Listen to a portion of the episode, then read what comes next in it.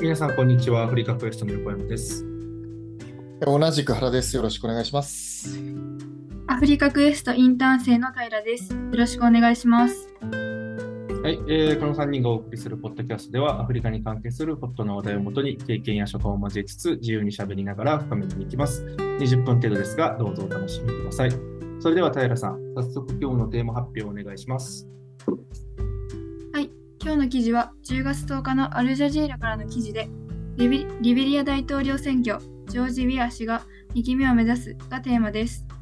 まず、どんなことが書いてあるのかまとめてみました。10月10日午前8時からリベリアでは大統領選挙の投票が開始されました。最終結果は15日以内に発表されます。今回の選挙の中で現職の民主改革連合 CDC のジョージ・ウィア氏は2期目6年の任期を目指し他の19人の候補者と戦い戦います57歳のウィア氏は今回の選挙で社会保険制度を通じて医療費の自己自己負担の削減公立病院と中学校に非電化太陽光発電の提供持続可能な雇用の創出検察官へ暴力に関わる研修の提供を約束しています。彼は候補者20人の中では最有力候補ですが、汚職への取り組みが不十分だという批判にも直面しています。ということで、今回はリベリアの大統領選挙についてですが、2人いかがでしょうか？あありがとうございます。なかなか、はい、あのアフリカってね、大統領選挙、すごい国を左右するのに、ね、大事な出来事だと思いますが、えっ、と、平さんせ、せっかくなので、最初に、あのー今、2戦目を目指している人ですかね、その人の紹介もうちょっと詳しくしていただいていいですか。はい、えーっと、そうですね。えっと、ジョージ・ウィア氏は、えっと、以前、サッカー選手として AC ミランだったり、チェルシーで、えっていう、えっと、トップのサッカーチームで活躍していた方で、えっと、えっと、前期の功績としては、2018年に制定された公立大学の学部生に対する授業料の無料制度、公立高校の9年生と12年生を対象として、西アフリカの高等学校卒業認定試験の公費費用を負担し負担費用の負担、電力へのアクセスの向上が挙げられます。なんかサッカー選手初っていうのは面白いですね。なんかしかも結構すごくいい FIFA の最優秀選手賞とか、欧州の最優秀選手賞とかもらっていて、しかもゴールキーパーを含めたほとんどのポジションをこなす人、1995年に？すごいじゃん。めちゃくちゃすごい人。すごいじゃん。めっちゃすごいじうん、from Wikipedia ですけど。ゃん。うんすごいね。なんかやっぱ国民の英雄みたいなポジションだった。いやーもうそうじゃない？これは。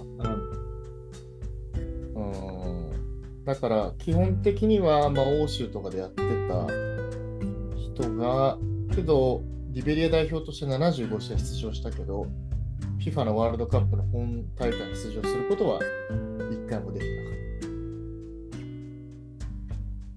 まあ国の問題それナショナルチームって。た。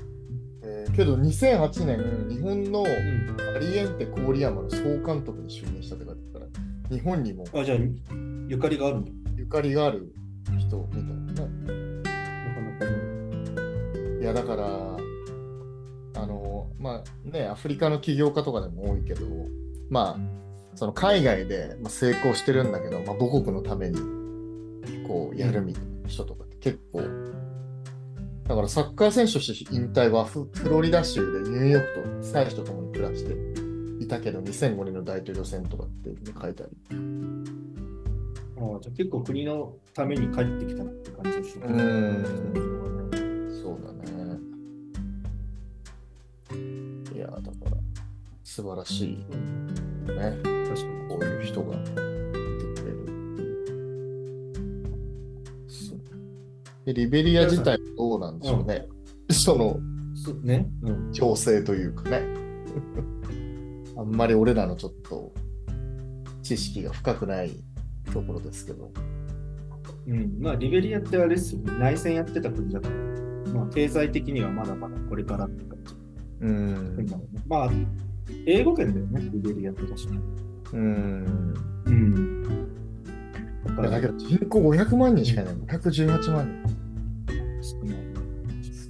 日本の3分の1の人口で518万人の人口。言語が英語。で、ほとんどがキリスト教である一回飛行機が降りたこと、出たこと、飛行機から出たこと。と。うん。ケニアってあの西のシエラレオネの直行便、直行便なの？多分あったんだけど、今もあるかわかんないけど、ちょうどリベリアも経由してくる。まあ多分同じ英語圏でイギリス系だから、多分そういう路線がある。あ、ここリベリアかと思ってくる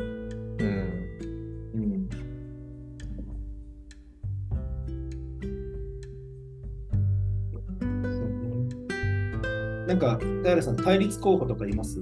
今回の選挙。えっと、今回の、えージョージ・ウィアさんの対立候補は、ジョセフ・ニュマ・ボアガイ前大前副大統領と、アレクサンダー・カミングスさんという実業家の方が、えっと、そうですね、ライバルになってくるか、なってきそうだっていう報道がされてますね。うん。そうですね。なんか決選投票、その、ジョセフかな？ジョセフさんかな？うん。でもなんか決選投票っぽい流れに。今、あれでもね、あの、結果発表待ちだった、実際に。はい、そうですね。うん。まあ、立候補者が20人いると当選割れるでしょうがなんか、平さん的に調べてて、この選挙のなんか面白い、ユニークだなと思ってたんじゃないかありました。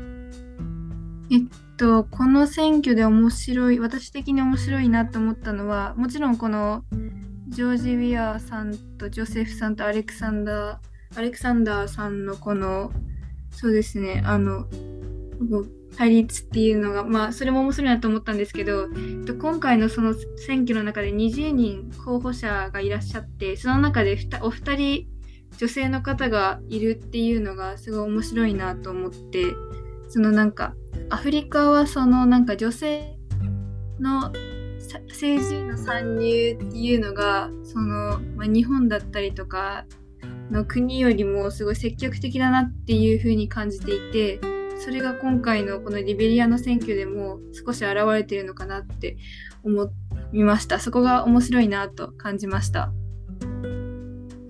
まあ確かにそうですね。ケニアって大統領選、女性あんま出ないです。副大統領でセットで一緒にいることがある。へえうん。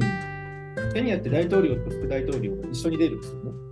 あの大統領の方が上に出るんですけど、一応二人一組で出るみたいな感じになってるんですけど、今の副大統領、多分女性じゃなくて、副大統領って誰？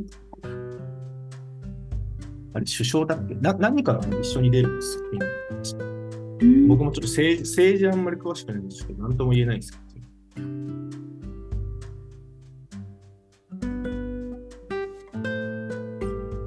あ、バイスプレジデントは違ったわ、男性だったわです。誰？だっけなんかで一緒に出てたはずな女性かうん。いいですね。なんかちょっと調べたところによると、今回めっちゃ投票率高くなりそうな感じらしいです、ね。特に若い人がすごい投票に行ってる。なんか日本とは全然違う。なんか若い人が選挙選挙に結構駆けつけてるらしくて、それでなんか選挙結果が遅れるんじゃないか。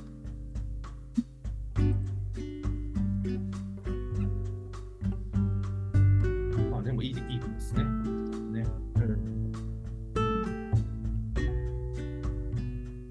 まあね、汚職で選挙はいつもごたごたするから、ちゃんと、ちゃんとやってくれることが一番国にとってはいいんだろうなと思っちゃう。うん。うん。まあだけど若い人が、まあ政治に参加するっていうのが、まあ、一番いいんじゃないですかね。あ間違いないっすね。なんだっけああ、そうね。25歳以下が60%。まあよくあるアフリカのあの人口ピラミッドああ、そうなんだ。へえ。うん。20うんまあじゃあ、あれじゃん。半分若い人取れる。そうだね。だからやっぱり若い人にリーチできるサッカー選手とかの、もうこれあれなんじゃん。ち出ない、え？勝てないって分かってて、とりあえずみんな出ろみたいな。大統領選に出ましたって言いたいみたいな、みんな。ああ、まあまあ、それはあるだろう。あるよね。そういうの。あるね。決まってんだけど、大体はもうこの人行きそうだなと思ってて、もう、うんあの、まあ、負けるのほぼ、ほぼ確だけど、なんか出て、うん僕は大統領選に出たんだ。ことを言っとくだってもう、日本の都知事選とかなんかキャラしか出てないじゃん。実際、まあ上そうそかいるから、そんな感じでしょ。都知事候補でしたみたいな、よくわかんない。あの肩書きだけです。うん。うんまあ、それはあるかもしれないね。なそれぞれのちょっと政策見たら面白いかちょっと思ったりしてる。なんかね、20人俺ちょっと追い切れない。なんとも言えない。うん。まあまあ、でも大統領、まあなん、なんて言うんだろうな。まあ、さっきもちょっと事前に話したけど、やっぱこう、せ選挙が、アフリカってやっぱカントリーリスクいろいろある中で選挙って一個大きいじゃないですか。うんカントリーリスクとしてね、選挙ってね。ケニアも5年に1回だけど、5年に1回選挙期間、全く動かなくなって。そうだね。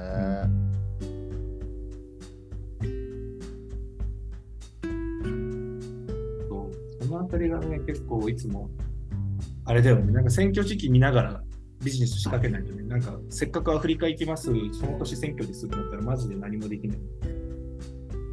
そもそも役所動かないし。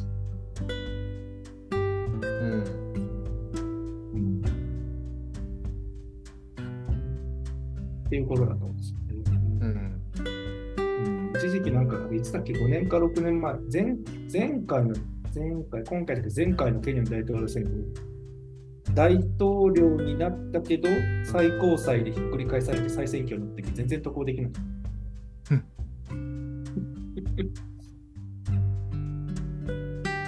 らしい。ケニアらしい。うん。あれ、その時は、あれはいなかったまだ。いや、俺は外したと思うよ、その時期。どうせ行けないから。た、いなかったね。でもその時帰ってきちゃったと思う。もう、動かないだろうな。そうだよね。俺もなんか、3、4ヶ月その時日本にいた気がすうん。なんかあんまいてもしょうがないかな、みたいな。る。そうそうそうそうそうそう。結局ね、そうなっちゃうし。まあなんか、ローカルではね、動いてるのかもしれないけど、うん、まあ、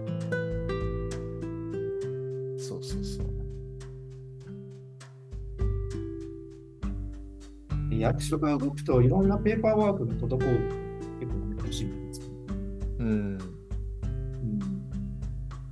そういう時にワークパミットとかの更新になん。か当たると最悪だよ。うん。うん、なるほどね。しかもす、うん、しかも政権によってはね、なん。か外国人排除とかあるじゃん。うん。まあしてもしょうがないと思うけどね、ケニアの場合。だってほとんどが輸入品とかでさ、回ってるからさうん排除してもしょうがない。うんなんだっけ、あの、タンザニアのコロナになあって、マグフリさんか。うん。今、前の人か。コロナで亡くなっちゃったみたいな人あの人の時もう外国人排斥ひどかったんで、結構撤退したもんね、景気に。そうなんだ。そうあれがなくなってからようやくまた外国人帰ってきてるけど、うんなんかライセンスはワークパーミッか、その、なんだっけ、ライセンスか、単材ちょっと違うんですよね。なんかそのライセンスは出ねえわ。なんかビジネスライセンス、会社の方のライセンスも高いわっつって、なんかみんな大変そうだ。うん。なるほどね。まあ、リベリア自体は1989年から1996年に内戦を1回やって、で、1999年から2003年もまた内戦やってみたいな。これまたあれかな、リベリアって、それこそまた、あの南アフリカの BMC と関係してるのかななんか聞いたことある気がする。どういうこと？いやいや、その、結局代理戦争的な感じで。ああ、そういうことね。はい。うん。違うかな。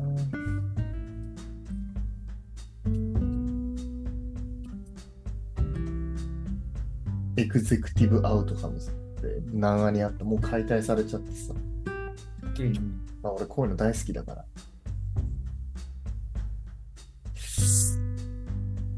た。まあでもアフリカの内戦は結構民族闘争とかそういうの、あと資源資源関連すごく多いけど、まあ裏にはどっかいるよね、大体。うん。うん。分裂を煽る人たち。そうだね。うん。リベリアのやつは関係ないの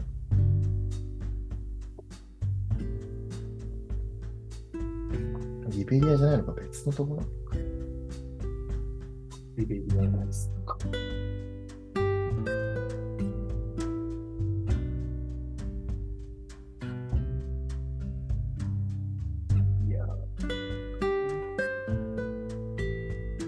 のが、これ内戦がやっぱね、まあ、クーデターの内戦もそうだけど、こういうのがやっぱリスクとしてあると、ビジネス面としてはちょっとやっぱ進出しづらいとしてもうん。うんまあ、そうだね。まあ、けまあ、戦争もビジネスなんだけどね。向こうからする向こうからするとっていうか、まあ、まあ、誰か儲かってる人いるんだけど儲かってる人がいる。まあ、だから戦争はなくならないのかもしれない。うん。まあ、だから政治としてね、まあ、国として安定してもらうっていうのが、まあ、一番いいことなんで、うんぜひこの、まあちょっとこの人が良かったのか悪かったっていうのはちょっと評価は全くわからないけど、まああんまり GDP もそんな高くない、その先にからすると、まあ、そんなに高くないので、まあその経済的には上向きになるような、まあ人、まあだからアレクサンダー・カミングスさんとかは女性なのかななんかよさ、なんか書いてある内容は良さそうな感じがするけどね。政策としていくるうん、実業家の人ね。まあ、だからそういうなんか本当に事業でこう、なんか成功を収めた人が、まあ、1期ぐらいやってもいいかなと思うけどね。サッカー選手来たから、う次はそういう実業家って、じゃあどれが良かったかなみたいな。うん。それはあるね。うん、いやいや、あのね、やっぱり 2, 2期まではね、俺はいいと思うんですよ。結局のところねやっぱこう3、3期目からどうしてもこう独裁に走ろうとする。そうだね。だからあんまり政権を長く持つっていうこと自体が、アフリカではプラスには働かないよね。やっぱり。間違いない。ロシアとかもそうだけどさ。何期やってんだよ。だからルワンダのね、香川さんも3期目、法律変え、憲法変えたでしょ ?3 期目やるっつって。あれで2期で終わっとけばかっこいい。まあ、やっぱり一度持った権力は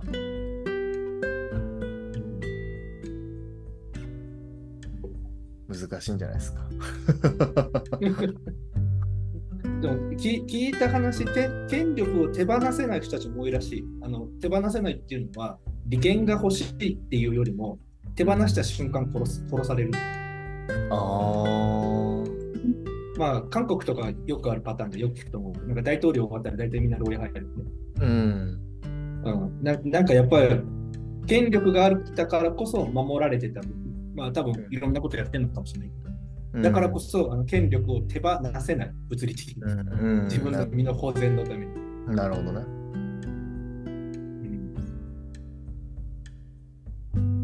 確かに。まあケニケニアはうまく、ね、ケニアッタ大統領が2期目でうまく退いた。うん。今んとこ、今んとこ、牢屋には入ってないから。だうん、彼彼の彼の権力がまだあるのか、本当に何もやってないのか分かんない。まあだけど、この彼はもう辞めたら、まあ、じゃあアメリカ行きますみたいな感じなんじゃない？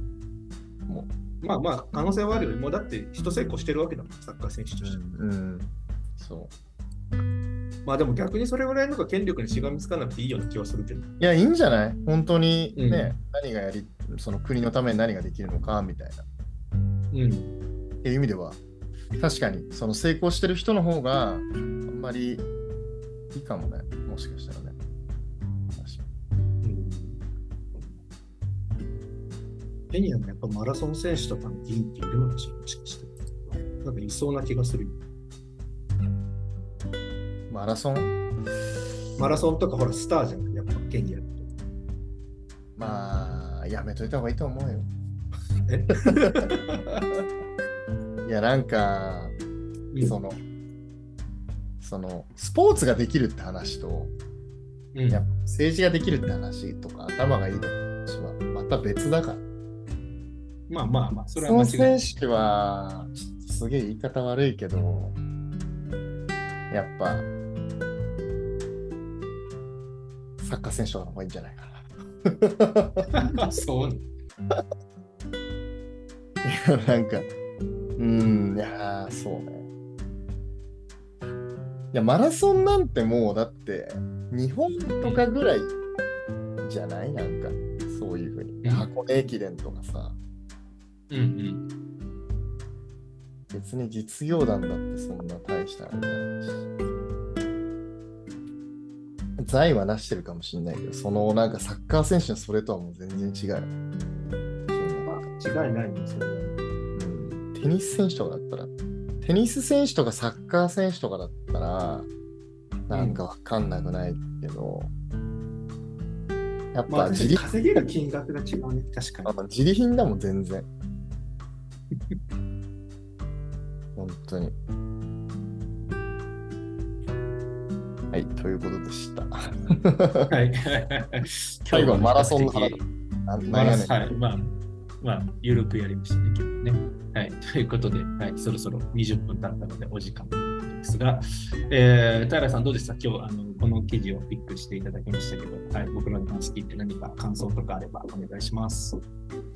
そうですね、えっとまあ、うんとこの20人出たっていうのもなんかとりあえず出とけみたいな確かに言われてみればそういう感じもあるのかなとも思ったしまあどこの国でもそうですけど、まあ選挙はいろんな人たちの思惑だったりまあその後だったりとてもいろいろとすごい難しいしすごい大変だよなと感じました。